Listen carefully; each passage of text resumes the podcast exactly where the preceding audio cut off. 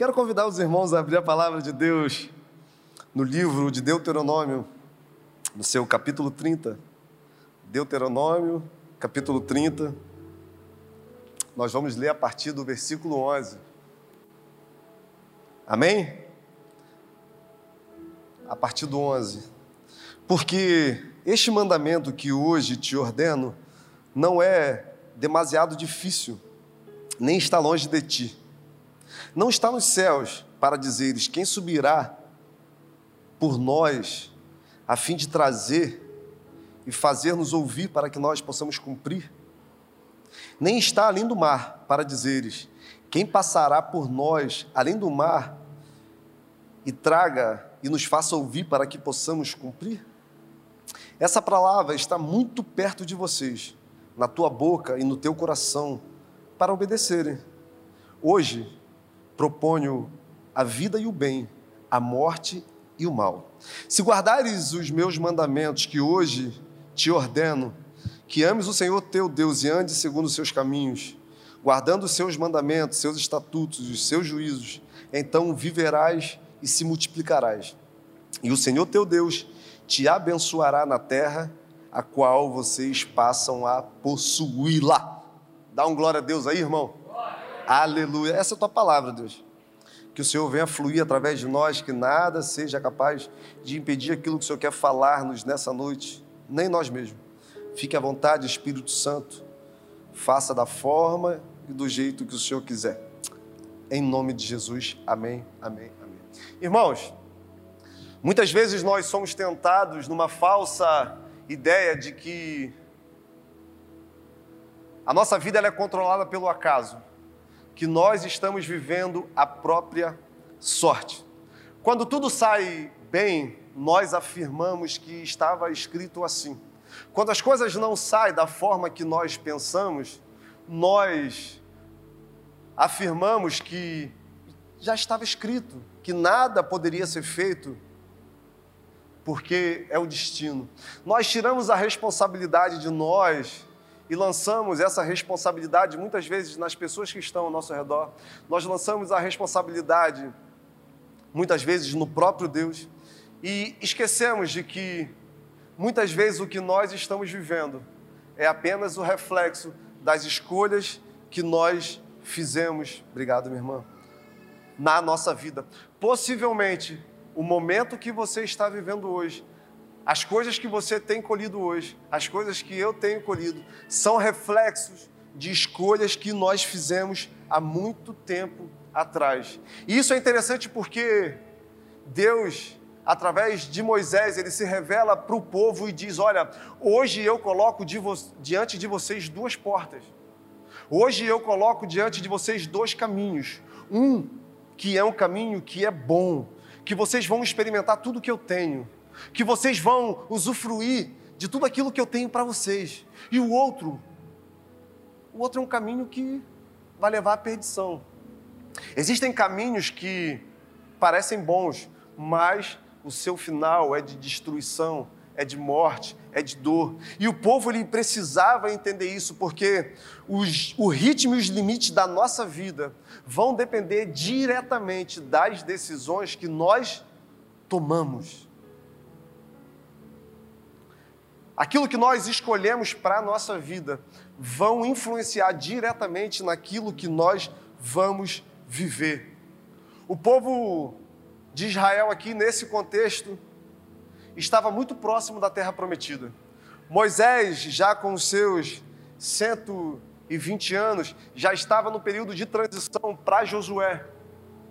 E quando a gente pega o livro de Deuteronômio, a gente vai perceber que na maioria das vezes é um apontamento para o povo daquilo que Deus queria, de quem era Deus e do que o povo precisaria fazer para realmente viver tudo aquilo que Deus queria que eles vivessem. Porque, irmãos, Deus não queria simplesmente pegar o povo que estava escravo, pegar um povo que estava sendo oprimido, pegar um povo que trabalhava dia e noite a troco de migalhas para comer melões, para comer repolho. Ele não queria pegar simplesmente esse povo e colocar na terra que manava leite e mel, não. Deus ele desejava se revelar para o povo. Deus desejava governar o povo. Só que o povo precisaria entender, porque o povo tinha muita expectativa, é no que eles receberiam quando chegassem na terra prometida. E Moisés sabia que não era o lugar que faria o povo feliz, não era o que teria lá para o povo se alimentar, não era porque as frutas eram gigantescas, porque quando os espias foram lá, tiveram que três homens ajudar a carregar um cacho de uva, não era porque a terra era fértil, não, era porque Deus estaria com ele. O povo precisava aprender isso. O povo precisava entender isso. Nós precisamos entender isso. Nós vivemos um tempo onde nós temos muitas expectativas nas promessas de Deus para nossas vidas. Nós temos muitas expectativas naquilo que Deus vai fazer na nossa vida, na nossa casa. Só que a gente tem que entender que não é simplesmente Deus fazer algo por nós. Porque Deus fazer algo por nós ainda é muito pouco mediante a tudo aquilo que Ele pode ser para nós. A nossa expectativa deve realmente ser em ter Deus ao nosso lado, não ter um lugar aonde Deus nos coloque. E muitas vezes nós aprendemos isso da forma mais difícil. Quantos de nós iniciamos projetos lindos junto com o Senhor? Andamos realmente em caminhos aonde nós viveríamos as promessas, conquistaríamos algumas coisas da nossa vida. Só que no meio desse caminho, nós resolvemos fazer da forma que nós achávamos melhor. Nós resolvemos tomar a direção da nossa vida, a direção das conquistas e aquele propósito inicial de governo que Deus tinha para a nossa vida, aquele propósito inicial onde Deus ele conquistaria, ele nos entregaria tudo aquilo que fosse necessário, não para a gente ser feliz, mas para a gente poder viver tudo aquilo que Ele desejava. Só que nós começamos a pegar atalhos, nós começamos a desviar o caminho.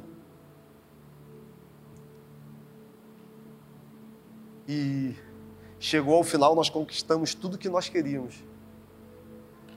Só que nós percebemos que nós deixamos para trás tudo aquilo que tinha valor.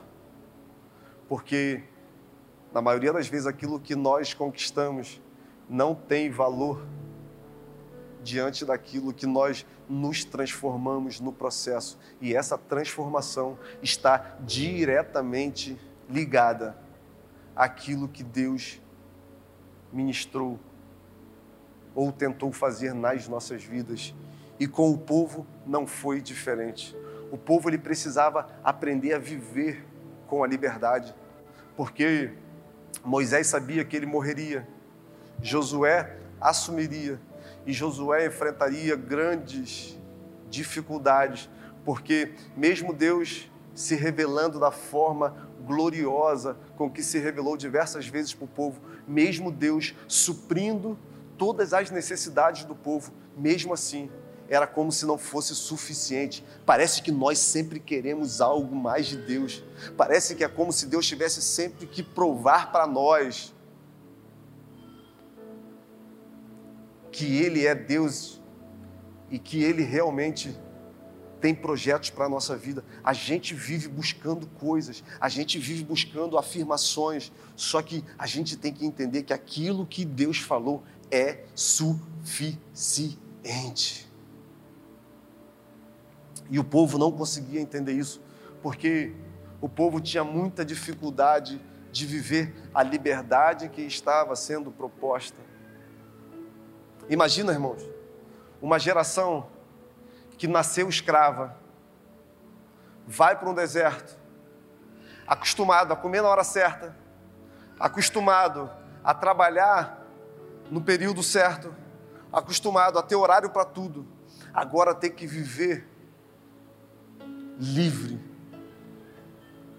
Uma outra geração que tinha já nascido no deserto, que não tinha experimentado o cativeiro, muitos já tinham morrido. Agora, ouvindo daquilo que os seus antepassados passaram, ouvindo das promessas que Deus tinha feito aos seus pais.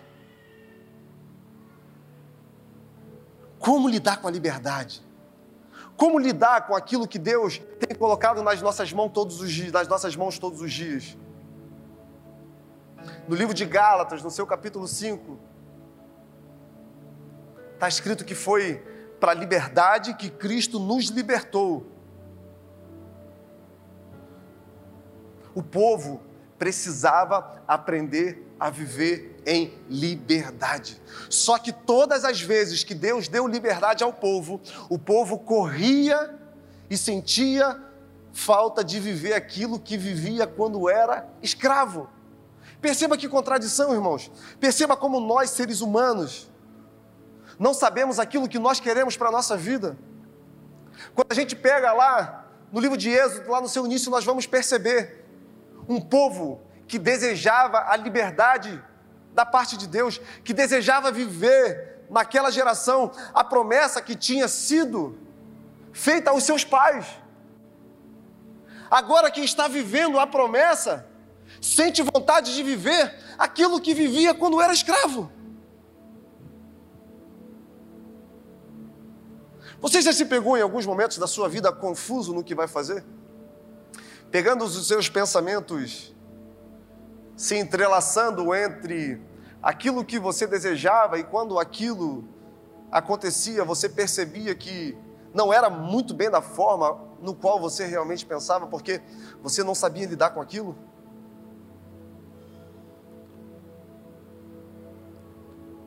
Aí você pode me perguntar, mas eles eram livres, porque um dia eles, um dia eles foram escravos. Então você está falando de um povo que foi livre do Egito, porque eles eram escravos. Mas eu nunca tive aprisionado. Irmãos, Romanos 3, 23, todos pecaram e destituídos foram da glória de Deus. Nós nascemos escravos. Nós nascemos escravos e nós fomos libertos. Porque um dia Jesus Cristo morreu e ressuscitou no nosso lugar, mas essa liberdade muitas vezes ela é negligenciada e nós vivemos no mesmo jugo que nós vivíamos antes de encontrar Jesus. E isso é muito perigoso, porque nós estamos reproduzindo o mesmo comportamento desse povo que, sendo livre, no livro de Êxodo, no seu capítulo 16, diz: Antes nós fôssemos mortos na mão de Avé na terra do Egito, quando lá nós estávamos assentados e podíamos comer carne e pão à vontade. Sabe o que eles estão dizendo? Olha, mesmo sendo escravo, mesmo tendo realmente uma vida sob um jugo, ainda era muito melhor viver aprisionado do que viver o que nós estamos vivendo agora. Sabe por quê? Eles tinham uma vida onde dependiam totalmente de Deus para tudo. Olha como nós temos dificuldades de viver dependentes de Deus. Olha como nós temos dificuldades em viver uma vida onde ela não é guiada pelos padrões naturais pelo que os olhos veem. Olha como nós temos dificuldades de viver uma vida baseada na palavra do Senhor. Aonde nós vamos experimentar das promessas, sim. Aonde nós vamos experimentar das dificuldades, sim. Aonde nós vamos experimentar algumas incertezas, não. Porque uma coisa é certa: o nosso redentor vive e ele se manifestará. E essa é a nossa expectativa. Então, um povo que um dia foi escravo, agora o único desejo é comer os pepinos, as cebolas e os peixes. O povo precisava entender que a liberdade ela estava totalmente ligada a um relacionamento com Deus. Irmãos, se você pegar o livro de Êxodo, no capítulo 19, Deus ele faz uma proposta muito interessante para o povo de Israel.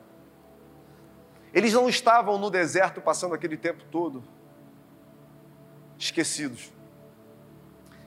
Todas as vezes que nós estamos no deserto, toda vez que nós passamos por algumas situações na nossa vida, e eu gosto muito de enfatizar isso, existem dois desertos na nossa vida.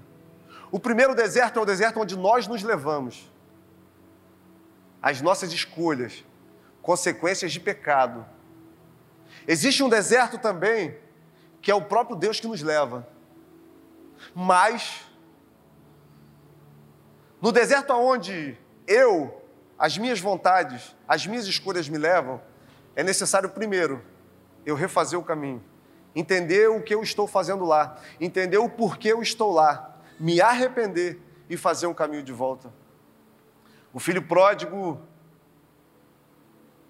ele um dia olhou para tudo que o pai tinha e resolveu pegar tudo e seguir o seu próprio caminho, usar tudo para o seu próprio deleite. Foi, viveu, experimentou, farriou. O dia que ele perdeu tudo, ele se lembrou da casa do pai. O pai foi até ele buscar ele? Ou ele que teve que ir até a casa do pai? O que, que ele pensou? Na casa do meu pai, até os empregados são melhor tratados que eu. Ele sabia que aquilo que ele estava colhendo era consequência da sua escolha. Então ele teve que refazer o caminho, ele voltou para a casa do pai, ele pediu perdão, e ele novamente foi inserido naquele contexto. Agora, o deserto aonde Deus nos leva, ele quer nos revelar qual é o seu propósito para a nossa vida. Ele quer revelar aquilo que ele espera de nós, ele quer nos mostrar o que ele deseja que a gente viva nele. E era isso que estava acontecendo com o povo. Lá no livro de Êxodo, no seu capítulo 19, diz que no terceiro mês, após a saída do Egito, os israelitas chegaram ao Monte Sinai. O povo montou o acampamento. Moisés então ele sobe e vai falar com o Senhor. E Deus ele faz uma proposta, que é essa mesma proposta que ele tem para as nossas vidas. Irmão, se você ainda não sabe dessa proposta, é essa proposta que ele tem para você hoje. Ele vira para Moisés e fala: Olha, Moisés, agora o povo me conhece.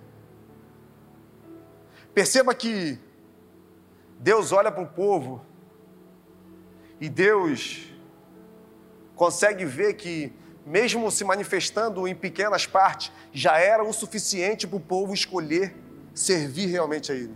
Agora esse povo me conhece, eles viram como eu tirei eles do Egito como uma águia debaixo das minhas asas.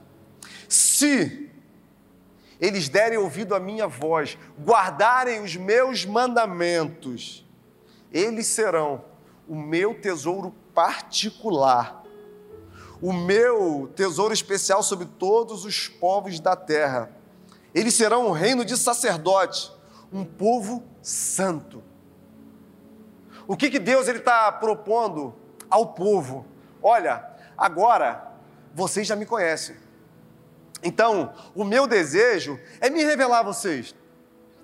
Eu quero que vocês tenham livre acesso à minha presença. Eu quero que vocês possam realmente prestar culto. Eu quero que vocês possam oferecer sacrifícios, porque eu não escolhi vocês porque vocês são fortes, eu não escolhi vocês porque vocês são numerosos, não. Eu escolhi vocês porque eu olhei para vocês e percebi que através do que eu tenho para oferecer para vocês, todas as famílias da terra serão benditas.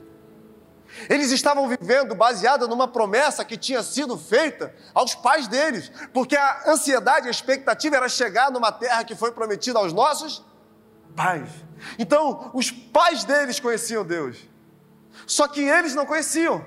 E o desejo de Deus era se revelar para eles, era fazer deles um povo santo, um povo separado um povo aonde tivesse um relacionamento que todas as ações tomadas a partir dali seriam baseadas naquilo que Deus queria.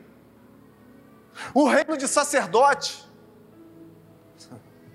Irmãos, veja como isso é profundo. Veja como Deus ele busca se relacionar e se revelar para nós. Há um tempo atrás eu tive a oportunidade de ouvir um testemunho de uma menina que ela virou e falou assim: Eu conversei com um rapaz e ele fez algumas ponderações. Aí eu falei: Qual ponderação que ele fez? Ele falou: Deus é carente. Porque Deus ele quer toda hora atenção. Deus ele quer toda hora adoração. A gente tem que ficar, tu és lindo, tu és lindo. E eu não soube o que responder para ele. Deus é carente? eu falei, claro que não. Deus apenas busca se relacionar com a sua criatura.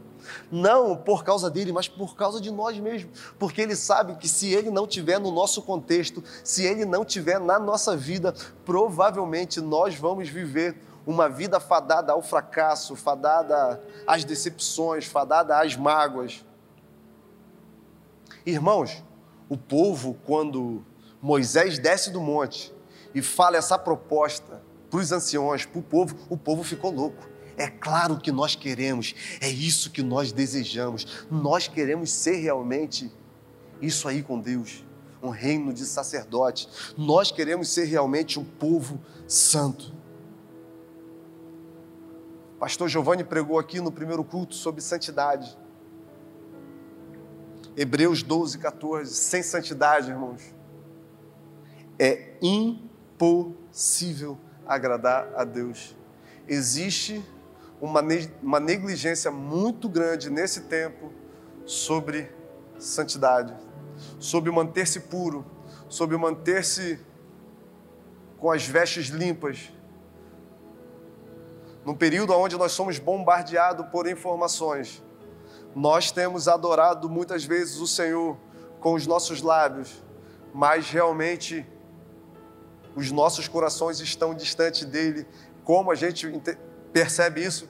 Através da falta do interesse da santidade. Então, Moisés chega para Deus e fala: Olha, Deus, o povo ele quer. É isso que o povo deseja. O povo deseja realmente entregar o governo da vida deles para você. O povo realmente deseja te conhecer, irmãos. Deus falou: Olha, então eu vou me revelar para o povo. Avisa eles para, durante três dias, eles se purificarem, se santificarem. Que no terceiro dia eu vou me manifestar, eu vou me revelar para o povo. Então, passa o primeiro dia, o segundo e no terceiro dia, Deus ele desce no cume do Monte Sinai. Começa então trovões. Depois você pode ler lá em, no livro de Êxodo, no seu capítulo 19. Deus ele começa a se manifestar. O povo vai chegando mais perto. Moisés então sobe e Deus começa a colocar uns limites para que o povo possa ver ele. Só que o próprio Moisés vira para o povo, vira para Deus e fala: Olha, eles não vão poder subir. Eles até têm vontade, eles até pensam em realmente entregar o governo na, mão, na sua mão deles, mas se eles subirem, certamente vão morrer. Moisés sabia que aquele povo, assim como nós, teria muita dificuldade de obedecer aquilo que Deus queria deles, aquilo que Deus esperava. Irmãos, no livro de João, no seu capítulo 14, a partir do versículo 21, Aquele que tem os meus mandamentos e o obedece é esse que me é esse que me ama. E aquele que me ama será amado pelo meu eu o amarei e me revelarei a ele. Muitas vezes nós queremos servir ao Senhor da forma que nós queremos. Muitas vezes nós achamos que andar nos seus caminhos, andar nos seus preceitos, é segundo o nosso entendimento, mas existe um padrão dos céus que está estipulado nessa palavra. Existe um padrão para a gente entrar na presença do Senhor. Existe um padrão para realmente a gente conseguir ser aquilo que Deus quer que a gente seja. E principalmente, existe um padrão para a gente mostrar para Deus que a gente o ama. E vem totalmente ligado à obediência. Obediência, ela está totalmente relacionada com o amor. Você já parou para pensar sobre isso? Existem algumas coisas que Deus ele quer revelar diretamente para aquelas pessoas que o amam. Gente, isso é uma coisa fantástica. Existem segredos que não estão aqui nessa palavra, mas que estão disponíveis para os corações que amam a Deus, obedecem os seus mandamentos. Você já parou para pensar sobre isso?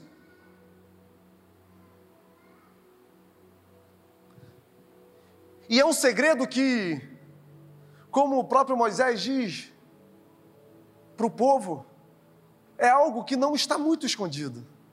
Nós não precisamos que alguém vá até o mais altos céus e busque essas verdades para nos revelar, para a partir daí então a gente obedecer. Nós não precisamos que alguém atravesse o mar e traga para nós para que a gente possa obedecer. Não, é algo que já está nos nossos lábios, é algo que está em nossos corações. Se nós obedecermos, se nós formos fiéis, se nós não nos deixarmos contaminar com esse tempo, irmãos, nós seremos prósperos em todas as áreas da nossa vida. Sabe por quê? Porque nós teremos a companhia do próprio Deus nós seremos guiados pelo próprio Deus.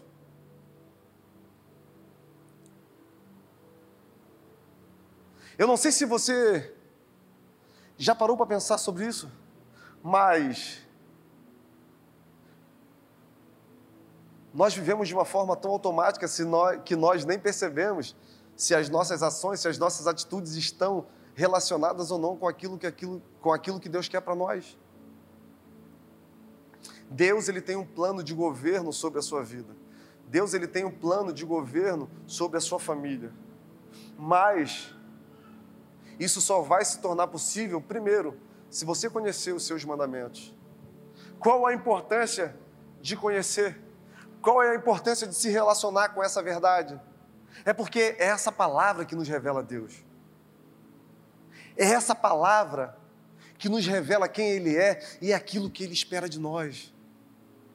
Só que nós somos um povo que, tem, que fala muito que ama Deus, mas que tem muito pouco interesse em conhecê-lo. Com os nossos lábios, nós dizemos que o amamos, mas com os nossos corações, nós o rejeitamos quando nos entregamos para coisas que nos afastam do real propósito dele para a nossa vida. Eu acredito muito que a igreja, e agora eu falo igreja como um todo, está caminhando para viver um dos períodos mais difíceis nesse nosso tempo. A gente pode até não perceber, a gente pode até não dar ouvido, mas está chegando o tempo onde a igreja vai ter que brigar para conseguir cumprir os princípios que Deus estipulou. Vai chegar um tempo onde nós vamos ser tentados, nós vamos ser sugestionados ou nós seremos obrigados a quebrar esses princípios que estão nessa palavra. Nós temos que nos posicionar como igreja hoje. Nós temos que nos posicionar como igreja agora, para que a gente possa viver realmente os nossos dias nessa terra de uma forma onde o nome de Jesus seja exaltado em nossas vidas. Ah, você está falando o que então? Da grande. da grande tribulação? Acredito que já começou um tempo em alguns lugares, ainda não atingiu a gente, mas já tem irmãos nossos que passam por uma grande tribulação. Irmãos, se nós vemos Deus como nosso Pai, e acreditamos que Ele é tudo o que nós precisamos, nós temos que, primeiro, conhecê-lo, segundo, obedecer e entender o que Ele quer de nós. Para nós vivermos todas as promessas do Pai, para todas elas se tornarem uma realidade nas nossas vidas, nós temos que entender aquilo que Ele espera de nós. E o que Deus deseja é que a gente entenda que nós somos um reino de sacerdotes, que nós somos um povo eleito, que nós somos uma geração escolhida, que sobre nós existe uma grande responsabilidade, porque tudo aquilo que esses profetas profetizaram, todo aquilo que os sacerdotes sacrificaram, tudo aquilo que os discípulos fizeram, culminou nesse, em chegar até a gente. E nós hoje estamos dando continuidade a tudo o que esses homens fizeram, porque se antes ele era uma resposta de Deus para esse tempo, para aquele tempo, para aquele momento, nós somos resposta de Deus para esse tempo agora, para esse momento agora. Então as nossas escolhas têm que nos levar a isso. As nossas escolhas têm que nos permitir isso, mas nós temos que entender que a vontade de Deus ela tem que sobrepor as nossas vontades. Eu não sei se você está entendendo aquilo que o Espírito Santo quer ministrar no seu coração nessa noite. Existem verdades profundas que o nosso Pai deseja nos revelar. Nós vivemos em uma região de praia. E eu acredito que a maioria das pessoas aqui já foi na praia alguma vez. E é interessante porque quando a gente chega na praia, aqui está a areia, a água está aqui, a água está vindo. Você começa a caminhar e o início é raso, né? E é interessante que você vai escolher até onde essa água vai. O mar já está lá, já está tudo preparado.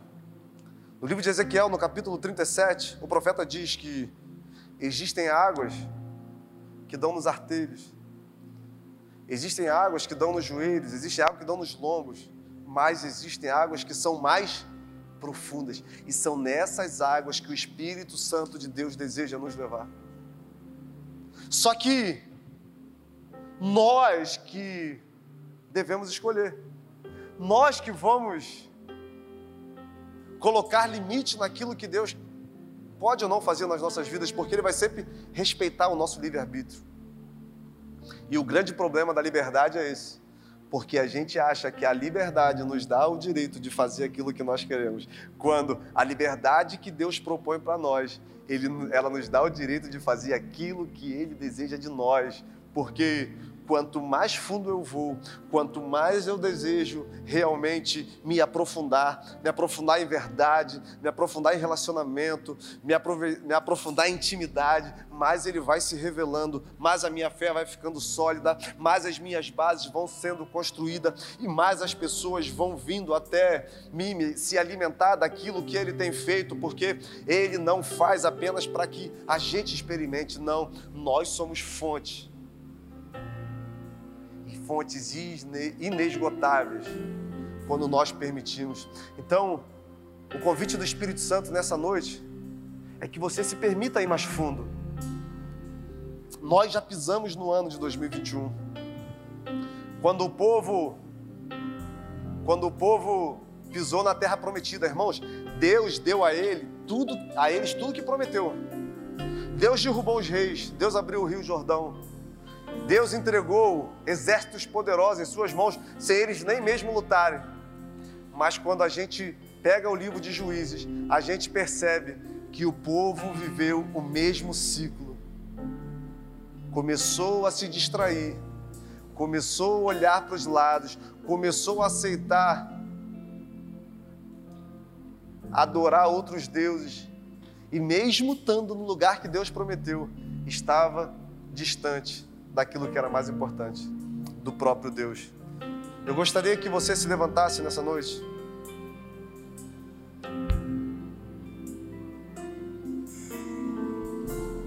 Que você fechasse seus olhos.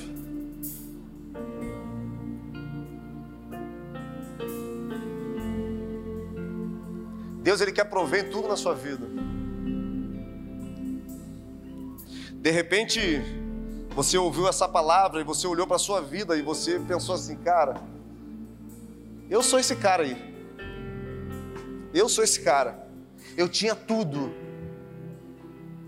Eu, Deus tinha me dado tudo. Ele tinha um projeto para construir comigo que era um projeto lindo. Tudo que eu precisava estava nele, só que eu me distraí. Eu comecei a querer construir sozinho, sabe? Eu comecei a me perder naquilo que estava me sendo dado. E hoje eu percebi que eu deixei para trás o que era mais importante, o próprio Deus. As minhas escolhas não permitiram que essa verdade fosse uma realidade na minha vida. Eu quero que você feche os seus olhos, irmãos. Enquanto o ministério de louvor vai estar entoando essa canção, que você olhe para o momento que você está vivendo, que você perceba o quanto de culpa você tem nisso que você está vivendo hoje. E uma coisa eu tenho para te dizer nessa noite: o Espírito Santo de Deus está aqui para segurar nas suas mãos, para te tirar dessa vida de tormento, para tirar dessa vida de dor, para tirar dessa vida de decepção e te levar a um lugar aonde você vai novamente poder dizer: Estou aonde Deus quer que eu esteja. Então, feche seus olhos, louve ao Senhor, irmão.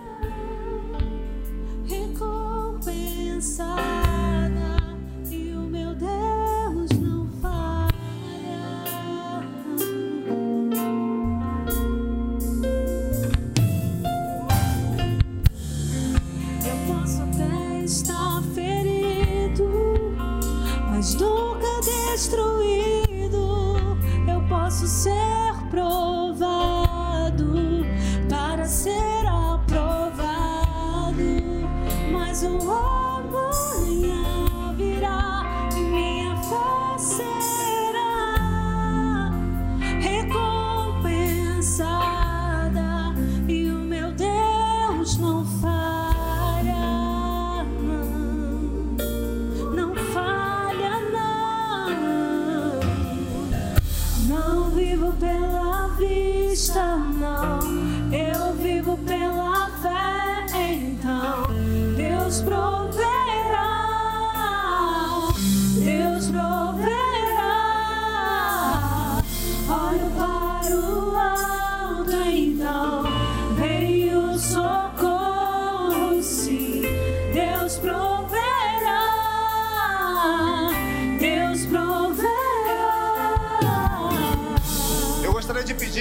acendesse a luz aqui do meio.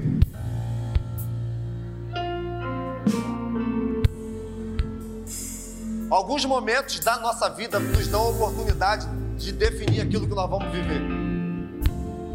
Existem pessoas nessa noite que estão realmente cansadas, que as próprias escolhas os levaram para algum alguns lugares que, irmãos, não sabem mais como sair, não sabem mais o que fazer. Gostaria que você acenasse com sua mão.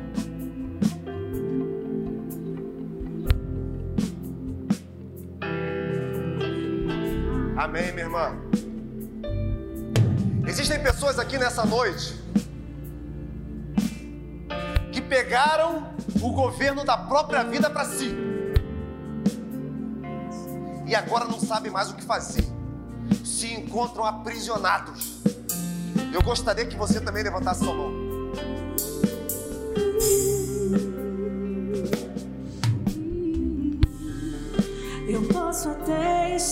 Ferido, mas nunca destruído. Nada que a gente possa fazer vai anular aquilo que Deus tem para as nossas vidas. não existe nada que a gente possa fazer para Deus nos amar mais, nem o que Deus possa fazer para nos amar menos, nem o que a gente possa fazer para Deus nos amar menos. Mas nós podemos agradar o coração de Deus com as nossas atitudes. E quando nós reconhecemos, e eu vou pedir para alguém do ministério dos obreiros ir lá na irmã lá atrás que levantou as mãos, dá um abraço nela. É nessa última fileira aí. Quando nós reconhecemos e nos arrependemos, nós entregamos na mão de Deus a nossa história novamente em branco. para a partir daí ele começar a escrever algo novo. Irmãos, Deus deseja escrever algo novo na sua vida. Deus deseja escrever algo novo na sua história. Assim como eu precisei ir naquele médico e dizer para ele: eu não consigo sozinho, não dá, não dá. Você também precisa olhar para você e perceber que sozinho você não vai conseguir. Então, junto comigo, nós vamos orar. Pai amado, Pai querido, algumas pessoas reconheceram, Pai, nessa noite, que a vida que estão vivendo agora é reflexo de escolhas mal feitas, reflexo de escolhas que levaram por caminhos que foram para tão distantes de Ti. E agora, muitas vezes, nós não sabemos nem como voltar, Pai, porque nós não nos achamos merecedores. Mas nessa noite, Deus, Restabeleça o teu governo sobre as nossas vidas. Restabeleça o teu governo sobre as nossas casas. Nessa noite, Pai, que se cumpra em nós essa proposta que foi feita para esse povo e que depois de 1 Pedro novamente é falado. Nós desejamos ser um povo santo. Coloque a santidade impregnada em nossos corações que nós começamos a partir de hoje a desejar ser santos, como o nosso Deus é santo, entendendo que sem, que sem santidade nós não vamos conseguir te ver. Faça de nós, Pai, um reino de sacerdote, que sejam realmente responsáveis pela tua presença, que seja um culto vivo, um louvor ao teu nome, Pai.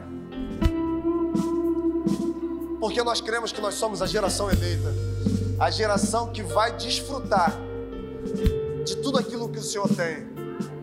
Então, Pai, que nessa noite seja uma noite de transformação genuína, que seja uma noite de restauração verdadeira, mas principalmente que seja uma noite de salvação na tua casa, Pai. Aleluia!